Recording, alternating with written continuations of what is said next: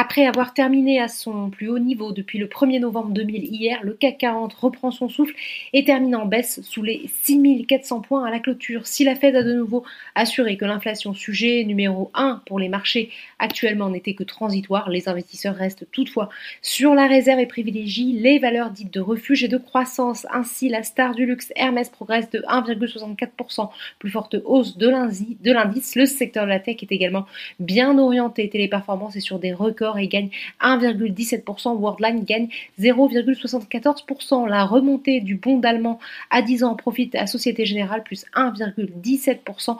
A contrario, les valeurs cycliques sont pénalisées. Total se replie de 1,82%. Plus forte baisse de l'indice. Safran lâche 1,81%.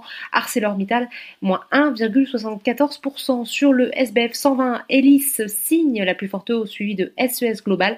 Neoen se reprend après sa chute de la veille et signe une des plus forte hausse.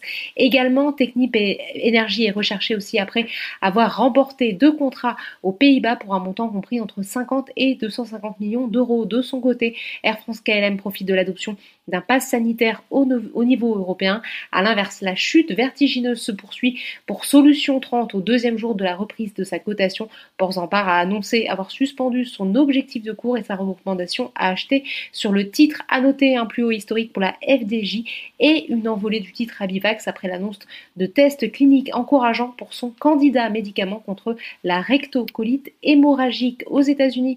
Wall Street conserve son élan de la veille encouragé par la dynamique de la tech et une annonce de Moderna sur l'efficacité de son vaccin contre la Covid-19 pour les 12-17 ans. Voilà, c'est tout pour ce soir. N'oubliez pas, toute l'actualité économique et financière est sur Boursorama.